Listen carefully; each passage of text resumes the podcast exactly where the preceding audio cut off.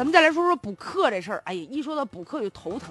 这两天我身边好多同事，这家里孩子不是马上要这放放暑假了吗？就他们更犯愁，放暑假了。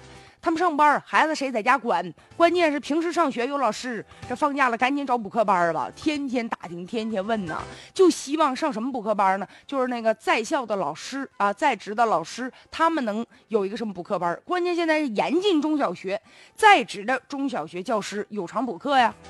但是这事儿吧，真是屡禁不止啊！二零一五年，教育部门接到群众关于中小学有偿补课的举报就五百零八件。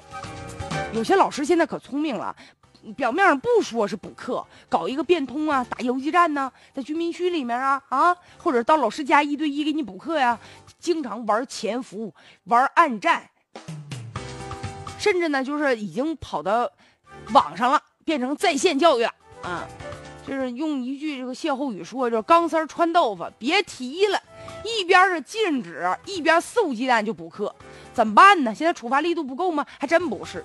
除了这个教育部门颁布的法规之外，相应的也有很多的行政的规范，但是依然也进不了。其实对学生来说，补课挺痛苦的。哪个孩子愿意天天学习呀？我怎么不信呢？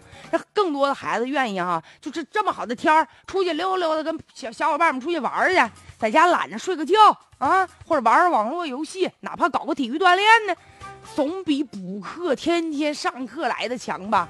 学生啊，不愿意补，咋办？呵呵，家长让的，家长愿意补啊，家长也不愿意。哪个家长不知道让孩子自由发挥自己的兴趣爱好挺好啊？关键是身不由己呀！你不补，张三李四他们都在补，回头开学了，你行吗你？现在补课呀，很贵的，家长就一个月挣这点工资，你真不够这孩子一个月补课费的。所以怎么办？现在有些学校人家也不愿意补。你要是补课吧，现在上面查的特别严，万一真是发现这个问题了，自己承担责任。即便就是老师个人的行为，一旦违规，学校可能也得通报啊，学校还得为他擦屁股。但是现在呢，有些老师，哎，你不得不承认，管得越严吧，老师出去报酬给的越高，担风险呢。所以很多老师借着这样的机会，哎呀，就是挣钱嘛。他都知道，一旦被发现，有可能这饭碗就丢了。仍然有人抱有侥幸心理。